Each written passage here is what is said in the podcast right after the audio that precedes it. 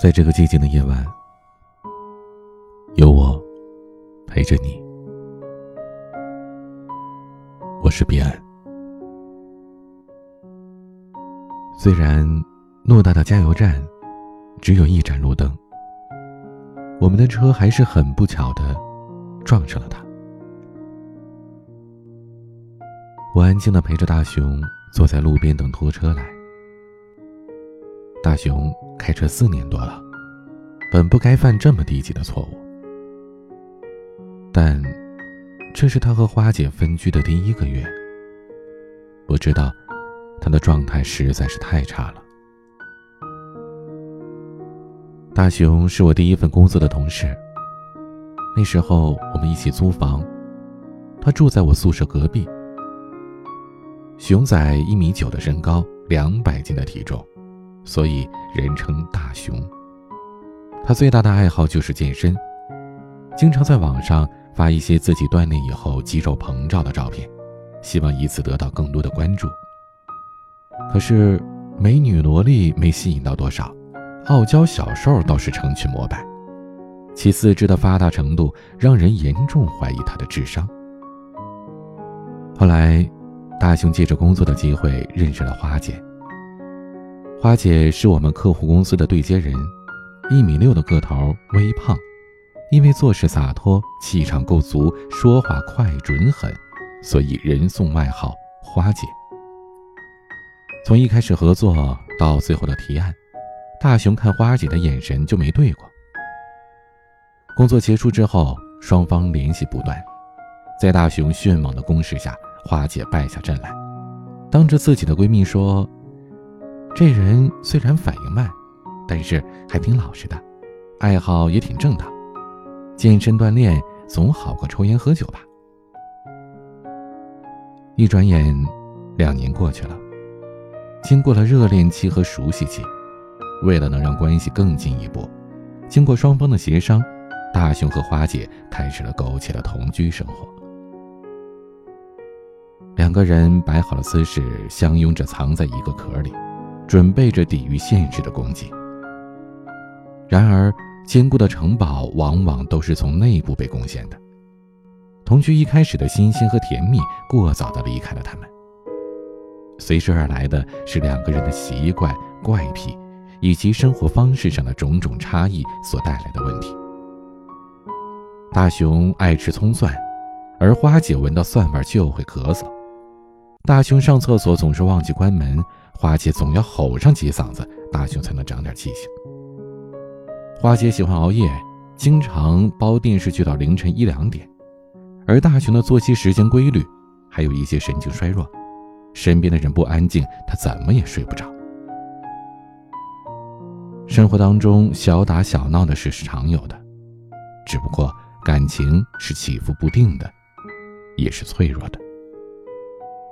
大多数一开始非常好的爱情，都是在两个人真正一起生活以后渐渐透支掉的。层出不穷的琐碎之事，将两个人搞得是越来越疲惫。为了改变目前的状况，两个人坐在饭桌前苦思冥想了一个晚上，决定做一些事情来转移人民内部矛盾。由于长期的腐败生活，再加上本来就不瘦的他们。早就已经从微胖界跨越到了臃肿行列，两个人的默契再一次完美的契合，第一时间就想到了健身。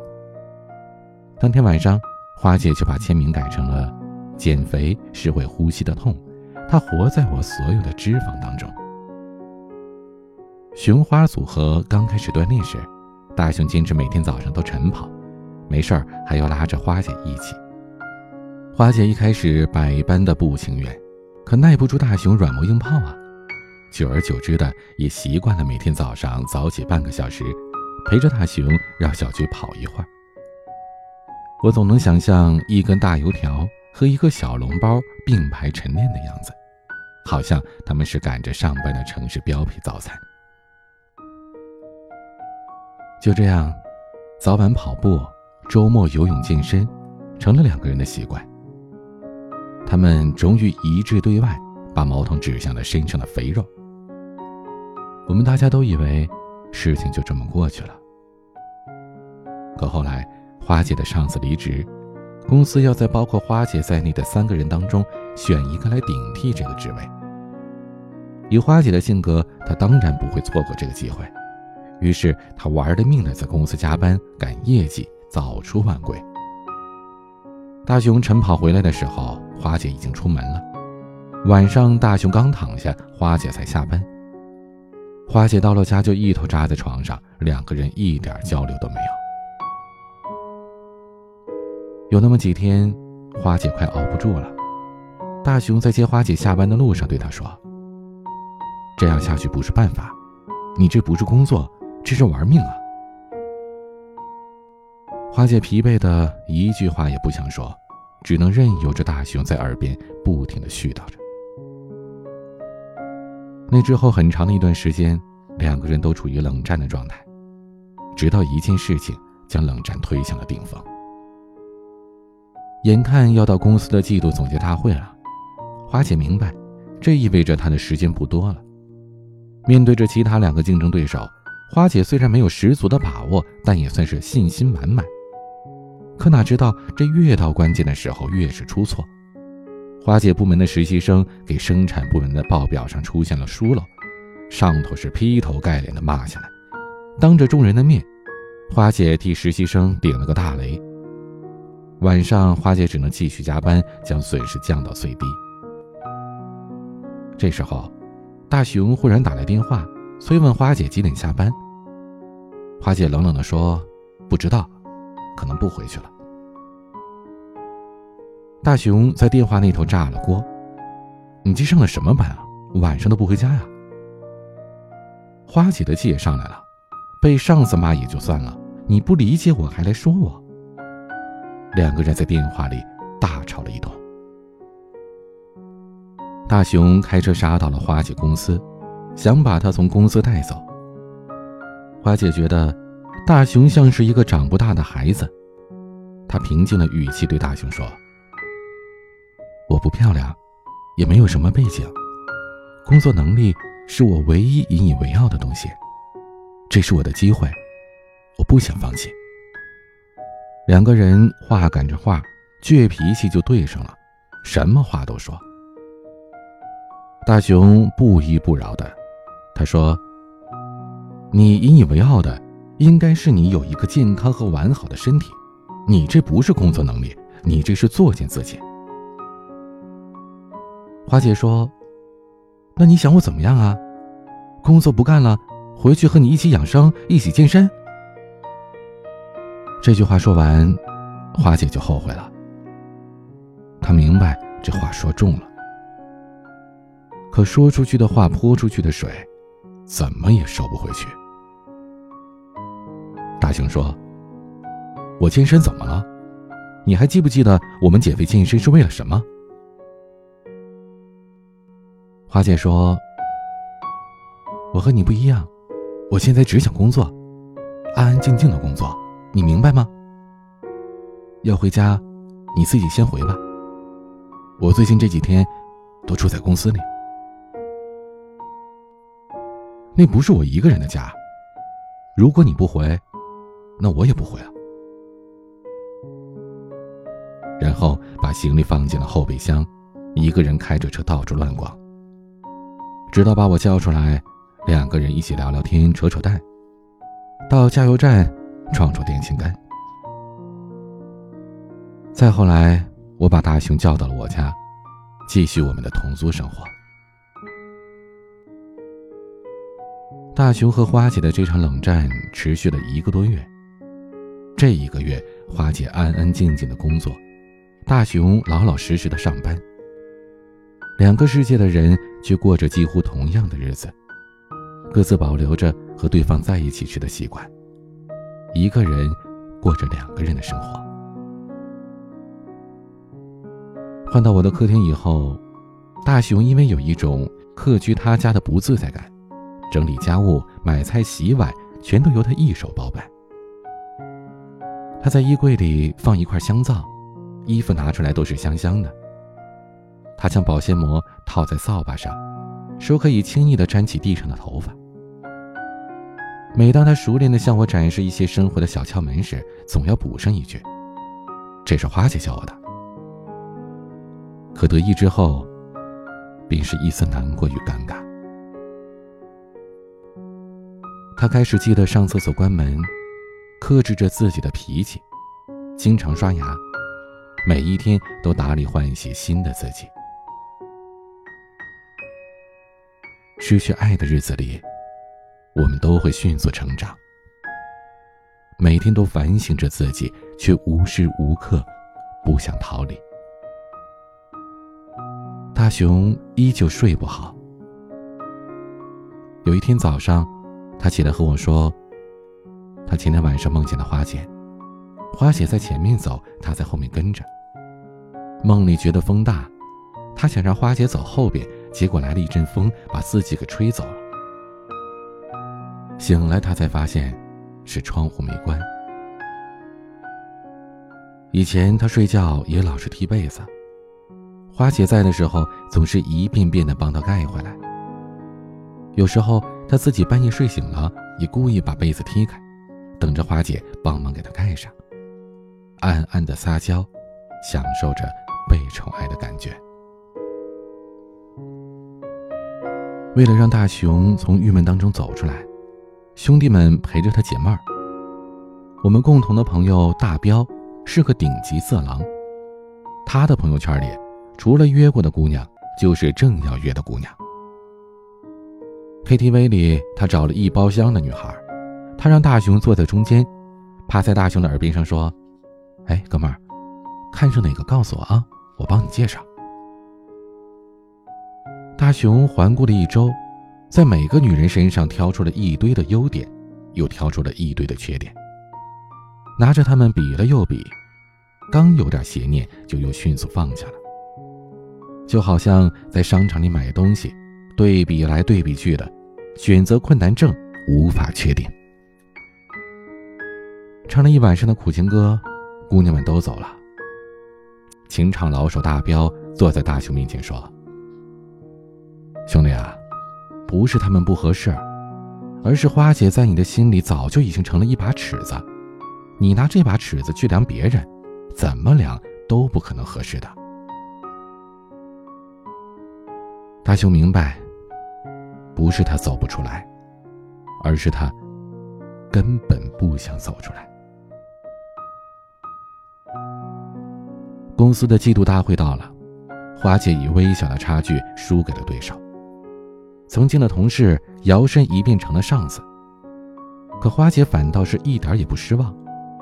她觉得这一切终于结束了，整个人像是出狱了一样，心口的石头终于放下了，舒服了，不那么累了。可就是感觉空荡荡的。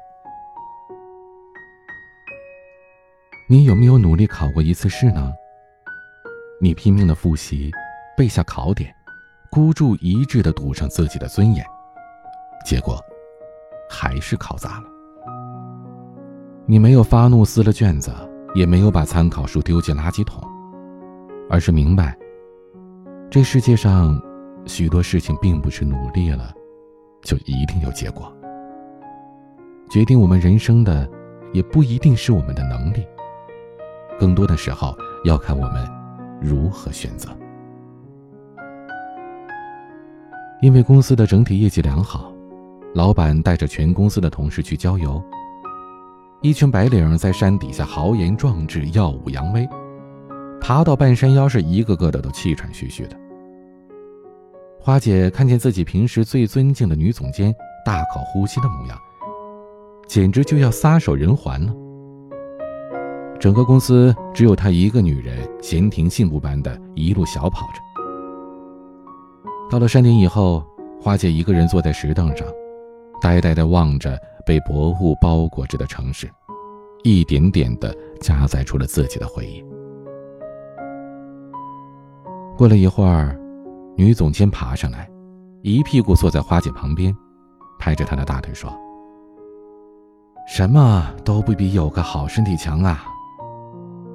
哎，小花，你真行啊，这么年轻能有这么好的身体素质。”习惯肯定特好，能在这种城市节奏下保持这种习惯，毅力真不一般。花姐打哈哈的寒暄着说：“哎呀，以前和男朋友经常一起健身跑步。”说到这儿，她愣了一下。女总监气喘匀了，接着说：“你们部门的事儿啊，我知道一点，别灰心。”我一直都看好你，我和老板也谈过你。咱们这个行业吧，现在在洗牌，市场要重新做。我这儿呢，要单独开出一个部门，需要人带，职位等级、薪资待遇和你上次一样。不知道，你愿不愿意到我这边来啊？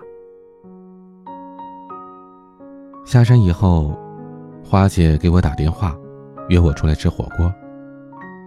她跟我讲完爬山的这一段时，我在她脸上一点也看不出高兴的样子。花姐说，大雄离开的这段日子里，他突然就学会了理解这个世界。在地铁里吃早餐的大叔，并不是素质低，他有可能是低血糖。公司老板总是斤斤计较，要求苛刻。是因为他贷款支撑着公司运作，生意压着他的身家性命。那个终日唠叨叮嘱自己的男人，并不是他啰嗦娘炮，他只是重视你，超过了自己。看着大彻大悟，简直可以开情感专栏的花姐，我一点都不适应。两个人。各自调成了静音模式，思想是飞行模式，彼此沉默，也不动筷子。静坐了十几分钟，外界的声音显得格外的大。听隔壁桌男女的谈话，像是第一次见面。花姐侧目留意着，好像想起了什么。吃饭时，女生说：“哎呦。”你怎么吃蒜呢？味道这么大。男生听了有些不好意思，抿嘴一笑，低下了头。没想到，花姐一个劲地站起来吼：“吃蒜怎么了？吃蒜又不代表不刷牙。”说完，拎起了包夺门而出。我起身连连道歉，把账结了，赶紧追了出去。追上花姐的时候。我发现他在拐角处蹲着，妆都哭花了。是啊，我爱吃大蒜，身体有点胖，反应也有点慢，还有些啰嗦。我知道，我有那么多的不好，可是。我爱你啊！身材会走样，梦想会变形。若是再没了你，我以何对物是人非呢？我拿什么换低谷的黎明呢？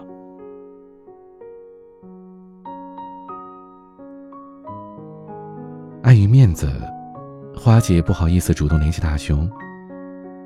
于是他有事没事的就给我打电话，询问大雄最近的情况，问他瘦没瘦，秋天冷了晨跑要加衣，蛋白粉吃了没，吃没了去哪家买，千万别再买什么进口生鸡粉了。我回家路过客厅的时候，经常无意当中看见大雄一遍一遍的刷着花姐的微博。仿佛是要从看了无数遍的内容当中硬挖出什么。这是两个人分开的时光，却又好像没有分开。他们更加珍惜着对方的信息，也把彼此攥得紧紧的。越是相爱的两个人，越容易让彼此疼。两个人用一次疼痛换回了一次喘息的间隙。他们保持着对方给的习惯，彼此想念，却又不肯放弃尊严。有时候，我真分不清楚，这份爱情里，他俩到底谁对谁更好一点？到底谁比谁更在意对方？如果两个人给彼此的爱可以四六开，那这世界上会有很多人愿意拿四，甚至拿三拿二，因为他们并不在意自己能够得到多少，而是看见你拿的那么多，他们自己就会很满足了。这样的人，你也许遇见过。也许没遇见过，没遇见的，你渴望遇见吗？你是不是就是那种拿四三二的人呢？遇见过的，你拿着六七八的时候，你珍惜了吗？后来四三二的人，仍然愿意拿四三二，只是他们畏首畏尾。犹豫不定，不再轻易相信别人。拿过六七八的人，终其一生都会继续寻找四三二，都不会愿意去做四三二。所以情歌里最多的是失恋，是孤单。所以在电台节目里。才有这么多的你们，做我最忠实的听众。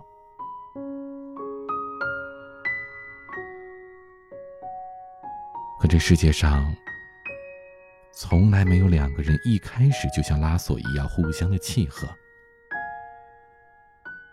我们都是两枚独立的齿轮，在相互适应的过程当中，打碎了几颗牙，才互相咬合。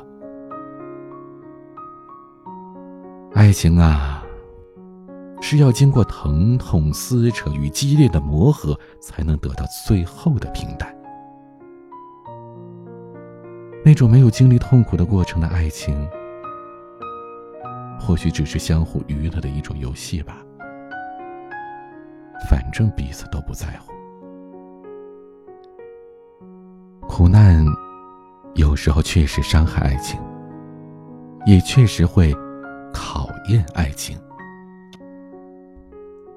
那是深圳十几年以来遭遇到的最大的台风，许多大桥都被水淹了。花姐的车被堵在了桥下面，淹在了水里。那一刻，花姐觉得自己真的是要死了。她拨通了大雄的电话，却没有求救。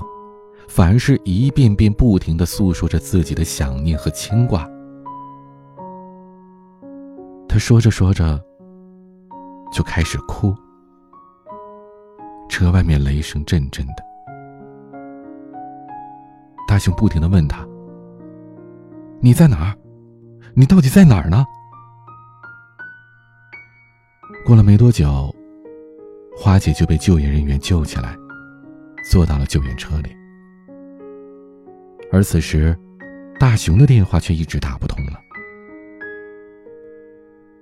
就在救援车辆准备离开的时候，花姐看见一个高大的男人在水里艰难的前行。他下半身浸着水，全身早已湿透。他像一头饥饿的熊，寻找着鱼群的方向，一边找一边不停的喊着花姐的名字，声声的嘶吼。伴着雨声阵阵，喊得花姐为之一颤。花姐打开了车门，跳入水中。救援人员一直在后面喊，可他什么都听不见。他只顾朝着野兽的方向渡过去，而大熊也望向了这里。他们两个人像晨练一样。开始奔着一个方向跑去。爱情长跑啊，每一场爱情都是一次长跑，会有碰撞，也会有摩擦，会有一方跟不上另一方的步伐。你要调整好节奏，呼吸，面对着突变的方向与天气。脚下的路，时而崎岖，时而湿滑，而更重要的是，必须要学会两个人相互扶持着跑，否则，到终点，你最快。可这一路上的风景，如果没有人陪伴着你共同追溯这千山万水。又有什么意义呢？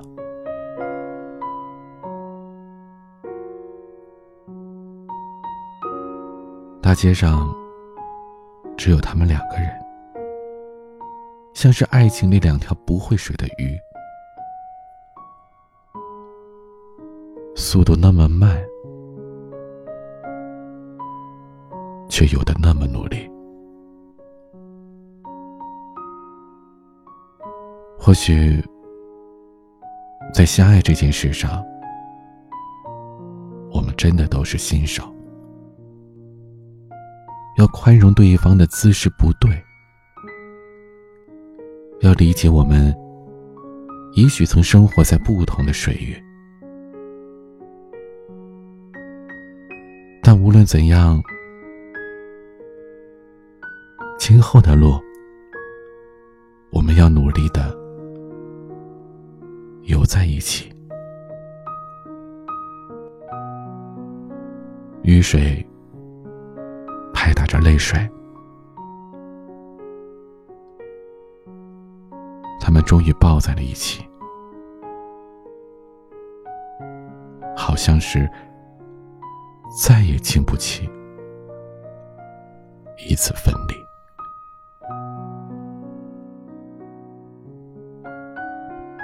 这个孤独的城市里，你们都是我最忠实的听众。愿你们不必再经历下一次的分离。